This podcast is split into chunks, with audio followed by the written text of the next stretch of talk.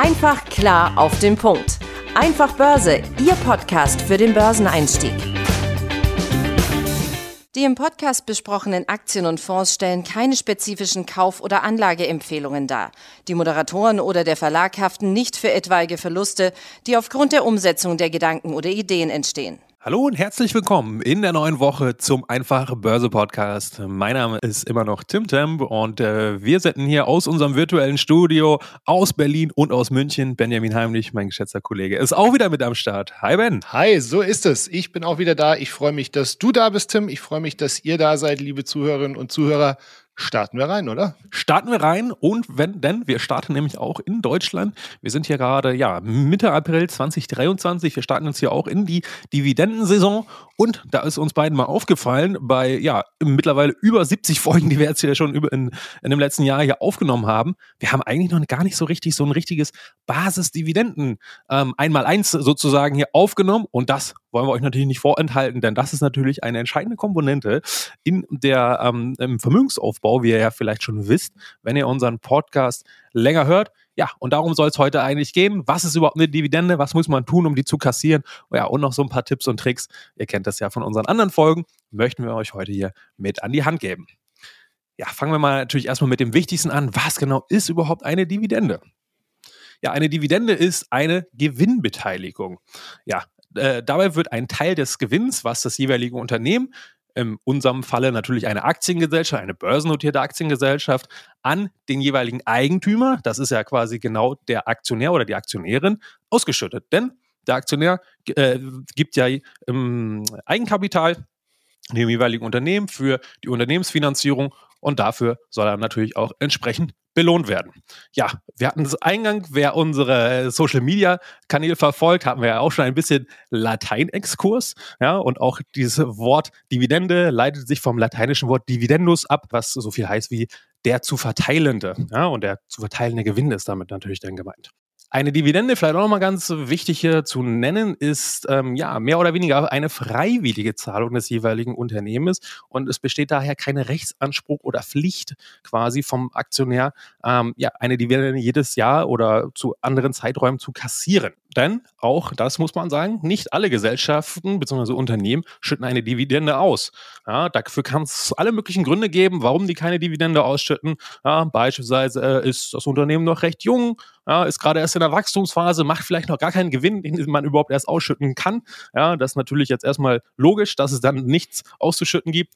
Ja, oder ähm, das Unternehmen wächst einfach sehr, sehr schnell, ist schon profitabel und sagt, hey, wir können eher viel einen höheren Mehrwert für unsere Aktionäre stiften, wenn wir das direkt wieder reinvestieren, ja, in neue Produktionshallen, in neue Mitarbeiter, was auch immer. Ja, da haben die Aktionäre mehr von, ähm, als wenn wir denen jetzt einfach nur äh, ein bisschen Geld aufs Konto überweisen.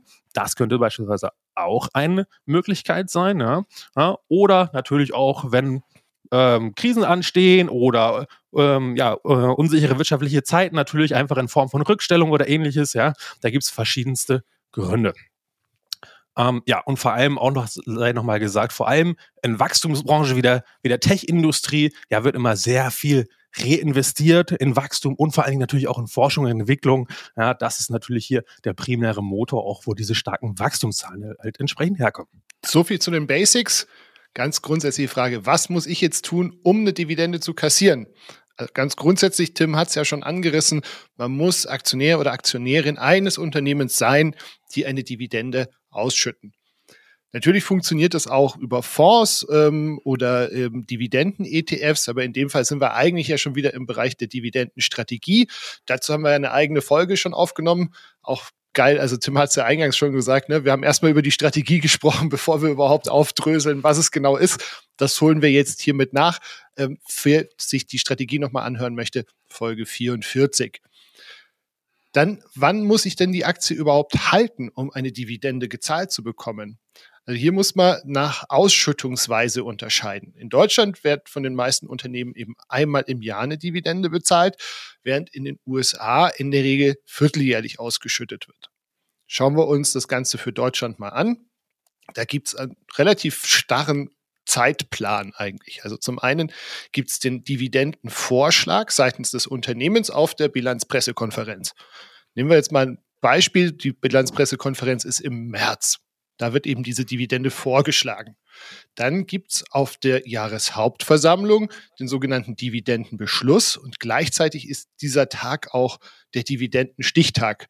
Nehmen wir irgendwas, was jetzt aktuell, also sagen wir mal 3. Mai ist die Hauptversammlung und damit auch der Dividendenstichtag. Dann ist am nächsten Tag, am 4. Mai, die Notierung der Aktie ex-Dividende und meinetwegen, keine Ahnung, am 8. Mai wird dann tatsächlich die Dividende gezahlt. Also, wer in Deutschland eine deutsche Aktie, aber nicht nur in Deutschland, wer eine deutsche Aktie am Tag der Hauptversammlung besitzt, hat auch Anspruch auf eine Dividende. Wie gesagt, es gibt ja eben auch die vierteljährlichen, in der Regel US-Zahler. Und da gibt's vier Stichtage natürlich dann, auch oft Cum-Tage genannt. Und die sind jeweils die letzten Tage, an denen die Aktie gekauft werden kann, um eben diesen Anspruch auf die Dividende zu haben.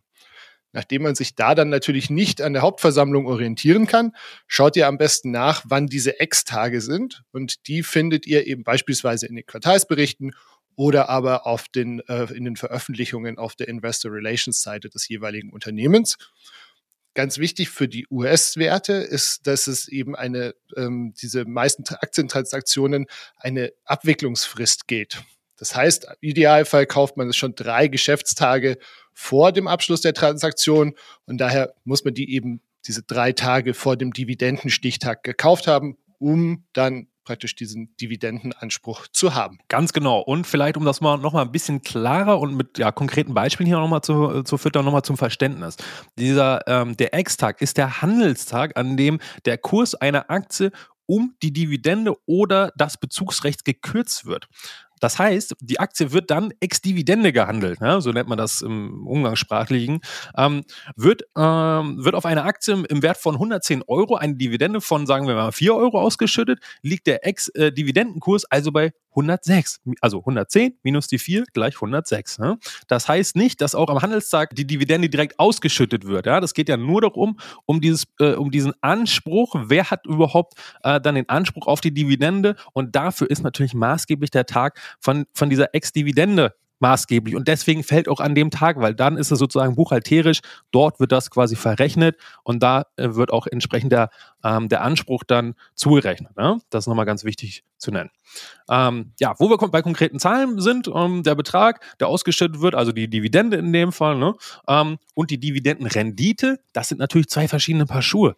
Denn das eine, die Dividendenrendite, wie der Name es ja schon sagt, Rendite ist ja in aller Regel eine prozentuale, eine relative Einordnung, ja, und die Ausschüttung selbst, ja, ist ein absoluter Betrag, zum Beispiel in Euros oder in Dollar. Ja, in unserem Beispiel ist das jetzt folgendes gewesen: 110 Euro war jetzt der Aktienkurs, 4 Euro die Dividende, ja, und entsprechend rechnerisch 4 Euro durch 110 ergibt 3, äh, 3 Prozent, beziehungsweise 3,64 Prozent, um ganz genau dazu zu sein. Ne? So. Und die, die Dividendenrendite steigt, wenn das Unternehmen den Dividendenbetrag erhöht, ja, also wenn es gut wirtschaftet und mehr an seine Eigentümer, also die Aktionäre ausschütten kann, ja, oder wenn der Aktienkurs fällt oder halt eben beides. Ja, hm, das äh, können wir drehen und wenden, wie wir wollen. Die Formel bleibt ja immer gleich. Ähm, so, und daher lohnt sich natürlich auch immer ein Blick auf die Performance von der jeweiligen Aktie. Absolut. Und wenn man jetzt drauf gucken möchte, wonach suche ich mir denn eine Dividendenaktie aus, die vielleicht spannend ist? Also, wie Tim ja schon gesagt hat, man kann zum einen eben diese Dividendenrendite versus der nachhaltigen Ausschüttung legen. Also da auch nochmal unsere Folge 44. Dann sollte man schon auch gucken, wie ist denn die Ausschüttungsquote? Also wir wollen natürlich nicht, dass sich das Unternehmen zu viel ausschüttet, oder nicht sich, sondern uns das Unternehmen viel, zu viel ausschüttet. Wir wollen aber auch nicht zu wenig bekommen. Ne?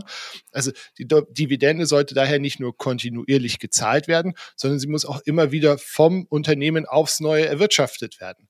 Und deswegen ist das Verhältnis zwischen Dividende und Gewinn beziehungsweise Free Cashflow wichtig. Wird zu viel ausgeschüttet, fehlt dann natürlich möglicherweise das Geld mal für Investitionen und so weiter. Das Unternehmen blutet also langsam aus. Gleichzeitig wollen wir Aktionäre natürlich nicht mit irgendwie Krümeln abgespeist werden. Jetzt haben wir da wahrscheinlich wenig zu melden, aber wenn du natürlich irgendwie einen Großaktionär hast, der ähm, wird da schon entsprechend drauf pochen, weil ähm, wir geben ja Eigenkapital, das hatte Tim ja eingangs auch schon gesagt. Und wir wollen da natürlich auch eine angemessene Gewinnbeteiligung erhalten, die jetzt über das reine, die reine Performance der Aktie hinausgeht. Deswegen sollte man so ein bisschen abwägen. Also wir wollen natürlich auf der einen Seite keine Alibi-Dividende. Auf der anderen Seite wollen wir auch nicht, dass das Unternehmen gegebenenfalls eine Dividende aus der Substanz bezahlt. Also sollte die Ausschüttungsquote so zwischen 25 und 75 Prozent liegen. Das Ganze natürlich idealerweise geglättet, sage ich mal, über drei Jahre, weil ich meine, wir haben es alle erlebt. Die besten Unternehmen können auch mal ein schlechtes Jahr haben, für das sie vielleicht selber gar nichts dafür können, wo sie sich möglicherweise neu orientieren und so weiter. Also die Gründe sind dafür ja natürlich vielfältig, aber deswegen eben nicht nur starr ein Jahr betrachten, sondern im Idealfall eben die letzten drei, vier Jahre mal so gucken, wie ist denn so die, die Ausschüttungsquote und die Ausschüttungshistorie. Ganz genau, auf dieses Beispiel, was du gerade gebracht hast, ne, Kontinuität, also regelmäßig zahlen und im besten Fall auch noch erhöhen und das über viele Jahre, Stichwort Zinseszins, da kommen dann quasi gigantische Zahlen und ähm, äh, ja, Vermögensaufbau letztendlich bei rum. Und dazu habe ich euch jetzt einmal ein Beispiel mitgebracht. Ja, ähm, in Anführungsstrichen von einer relativ langweiligen Aktie. Ähm, aber genau das ist ja auch gerade das Spannende. Ja? Es geht ja nämlich konkret um 3M, ja? also diesen riesen Mischkonzern, ja, Post-its, Klebebänder, Atemmasken, ja, die haben ja alles, alles Mögliche ähm, äh, in ihrem Portfolio.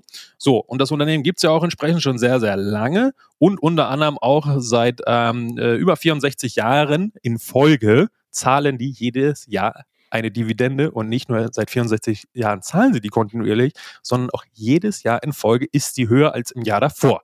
So, also das muss man auch erstmal schaffen. Das ist natürlich schon krass. Ja? Ähm, und zeugt natürlich von äh, dem profitablen Geschäftsmodell und wie widerstandsfähig das auch ist ne? in all den äh, Krisen, die wir jetzt ja entsprechend in ja, über 60 Jahren dort hatten, waren ja jetzt auch nicht gerade wenige. Ja, jetzt haben wir mal hier ein folgendes fiktives Beispiel. Angenommen, wir sind jetzt hier Mitte der 70er Jahre, ähm, wir sind Anfang 20 und kaufen jetzt 3M-Aktien. Die haben damals umgerechnet, jetzt um Aktiensplits bereinigt, damit wir das mit dem heutigen Kurs vergleichen können, ungefähr 2,86 Euro, äh, Dollar, Entschuldigung, 2,86 Dollar 80 gekostet pro Stück. Ja, so, davon habt ihr euch jetzt ein paar zugelegt. Ist jetzt auch unerheblich, ob ihr jetzt äh, davon 100 oder Tausende habt. Geht jetzt ja nur erstmal um die ähm, äh, reinen Zahlen an sich. So, dank Zinseszins und Dividende habt ihr euch schon damals gedacht, jo, langfristige Vermögensaufbau, Altersvorsorge und so weiter.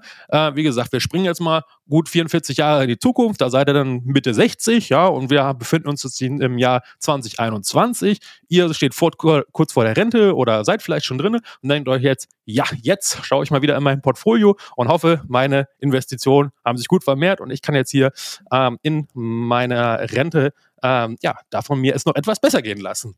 So, und dann stellen wir zum Beispiel jetzt erstmal Folgendes fest.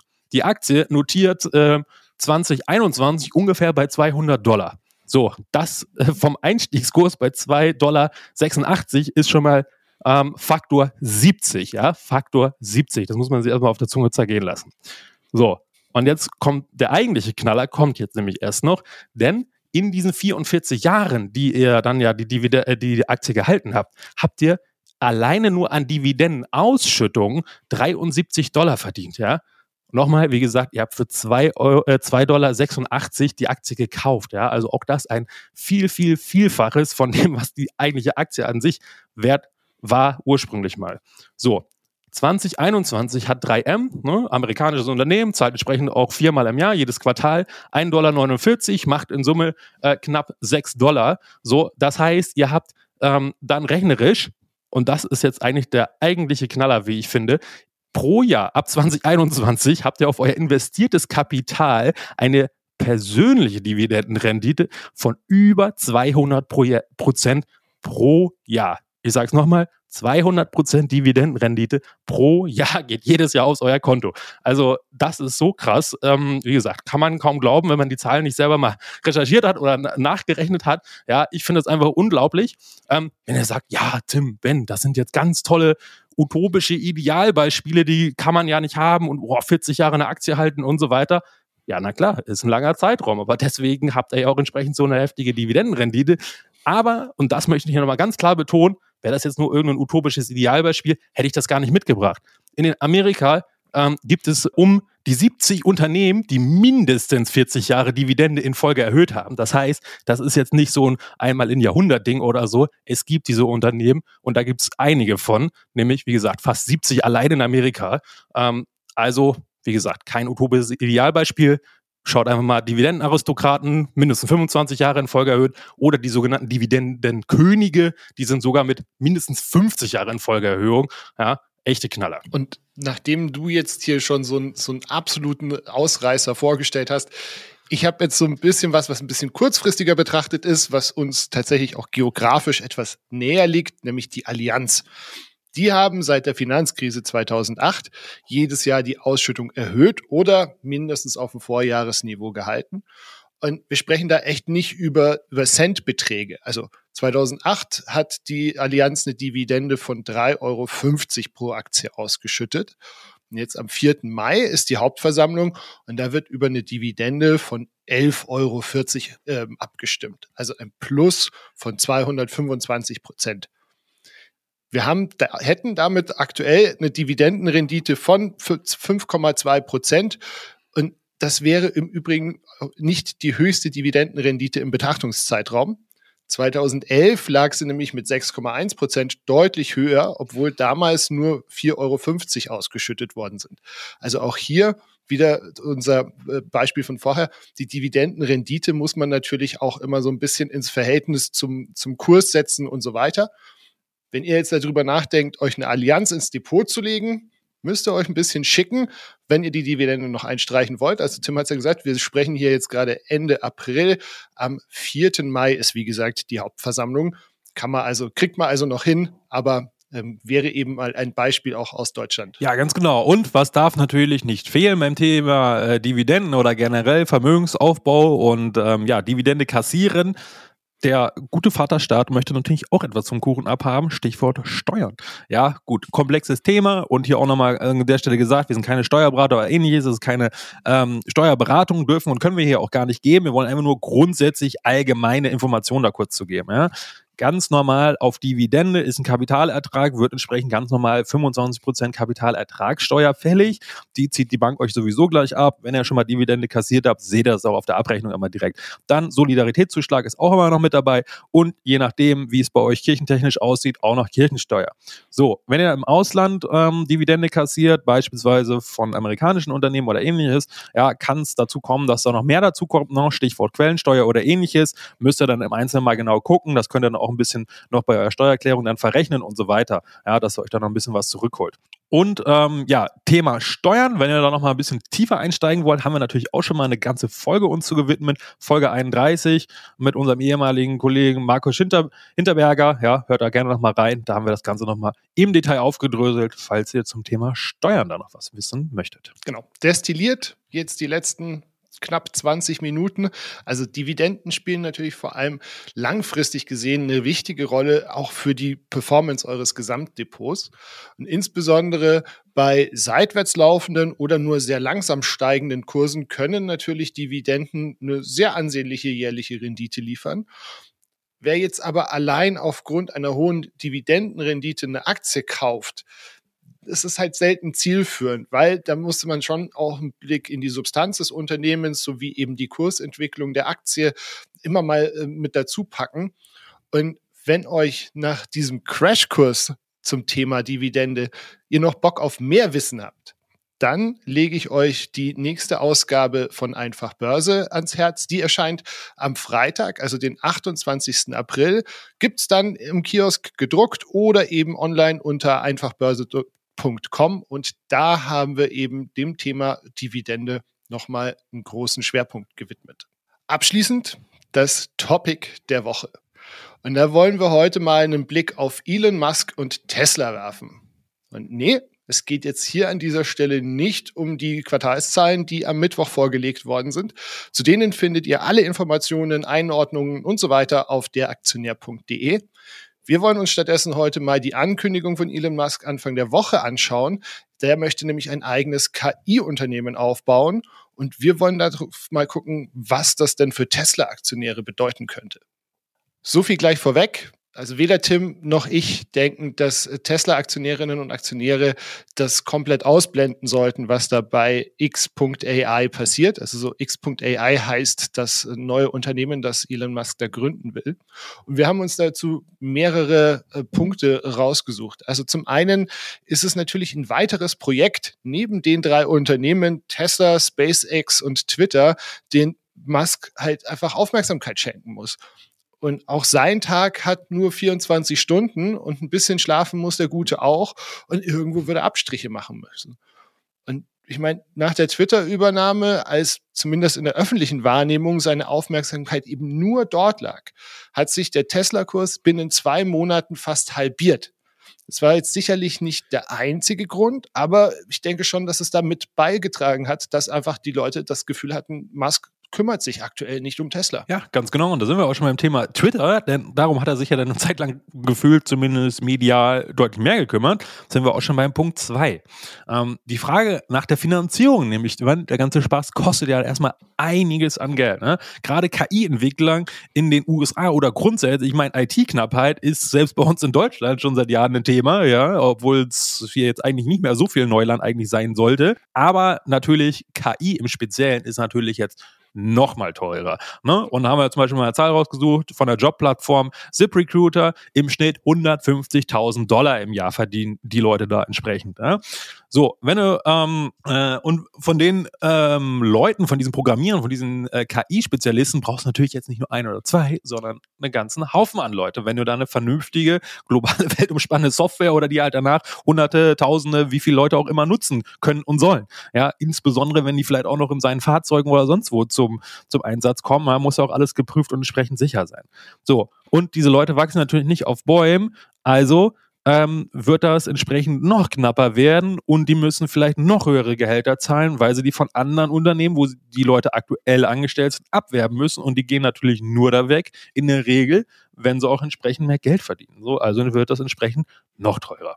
So, Thema weitere Kosten, sonstige Betriebskosten, die Rechnungsleistung und so weiter. Ja, äh, zum Beispiel OpenAI hat mindestens zwei Milliarden Dollar Funding gehabt, ja, ähm, bis Ende 2022 äh, ChatGPT dann entsprechend an äh, Start ging. Ja, das heißt, sieben Jahre haben die gebraucht und entsprechend zwei Milliarden Dollar mindestens. Ja, also nur um da mal ein Verhältnis zu kriegen, wie teuer und wie langwierig die äh, der ganze Spaß ähm, sein kann. So, dann ist natürlich die Frage, wer soll den ganzen Spaß bezahlen? Ja, Big Tech-Unternehmen haben dort einige äh, eigene Lösungen. Ja, äh, Venture Capital Fonds äh, sind bei weitem nicht mehr so ja, investier- oder risikofreudig, wie das noch vielleicht vor ein paar Jahren der Fall war. So, und dann könnten da vielleicht nur noch wenige Optionen übrig sein. Ähm, mir fällt da aktuell beispielsweise sowas ein wie ein Staatsfonds aus den Golfstaaten naja, gut, und ähm, da droht natürlich die Gefahr, dass beispielsweise das Mast äh, von der Twitter-Übernahme ähm, ne, oder ähnliches dort erhebliche Tesla-Aktien verkaufen musste. Auch eine andere Option. Ja? Die, das wiederum kann dann den, äh, den hat ja den Tesla-Aktienkurs äh, dort auch massiv beeinflusst und ja, natürlich zu Kursverlusten gesorgt. Ja? Oder alternativ, weiß nicht, jetzt nicht, ob man sich unbedingt Golfstaaten dann dort mit reinholen möchte, die dann natürlich auch Mitspracherecht haben und da mitbestimmen möchten. Ja? Also alles so ein zweischneidiges Schwert. Ähm, aber wollen wir an dieser Stelle auch nochmal erwähnt haben. Richtig. Und wenn man sich den dritten und letzten Punkt, der mir jetzt persönlich einfällt, ist das Thema Reputation. Also es geistert ja der Name Truth GPT äh, für diesen Chatbot von XAI durch die Medien. Und ähm, Anfang der Woche hat Elon Musk sich auch in einem Interview darüber beschwert, dass eben beispielsweise ChatGPT darauf trainiert sei, politisch korrekt zu sein. Dass da durchaus eine politische Färbung gibt in den Antworten, gar kein Thema, will ich überhaupt gar nicht bestreiten. Wenn man sich aber anschaut, wie oft beispielsweise Googles KI-Tool aufgrund von rassistischen und oder sexistischen Ergebnissen in der Kritik stand und in welchem Umfang genau solche Inhalte halt im Internet und damit ja der Lerngrundlage von eben KI verbreitet werden, dann sehe ich da durchaus die Gefahr, dass eben eine KI, die möglichst offen ist, auch die Reputation beschädigen kann. Und das kann sowohl dazu führen, dass potenzielle Kunden keinen Tesla mehr kaufen wollen, aber eben auch natürlich die Anleger verkraulen. Und beides wäre natürlich schlecht für den Kurs. Der ganzen Offenheit halber, ähm, weder ich noch Tim haben Tesla-Aktien, weder Tim noch ich sind short aktuell bei Tesla. Es sind einfach nur Gedanken gerade gewesen, die uns zu dem Thema eingefallen sind. Es ist natürlich keineswegs ausgemacht, dass es auch am Ende auch nur eins dieser Szenarien eintritt. Aber wie gesagt, wir denken, es lohnt sich da, die weitere Entwicklung durchaus im Auge zu behalten. Das soll es für diese Woche von uns gewesen sein. Ähm, Tim, vielen lieben Dank für deine Zeit, für deine Zuarbeit zu dieser Folge. Vielen lieben Dank euch, liebe Hörerinnen und Hörer, fürs Zuhören, auch in dieser Woche. Und wir freuen uns, wenn wir uns nächste Woche hier wieder hören. Ich sage auch vielen Dank für deine ähm, ja, Teilnahme und äh, Zuschuss hier an äh, geistigen ähm, ja, Ideen und äh, Informationen. Ich hoffe, ihr da draußen konntet auch einiges wieder mitnehmen. Ich würde mich auch natürlich freuen, wenn ihr nächste Woche wieder einschaltet. Bis dahin, macht's gut. Ciao. Ciao. Einfach klar auf den Punkt. Einfach Börse, Ihr Podcast für den Börseneinstieg.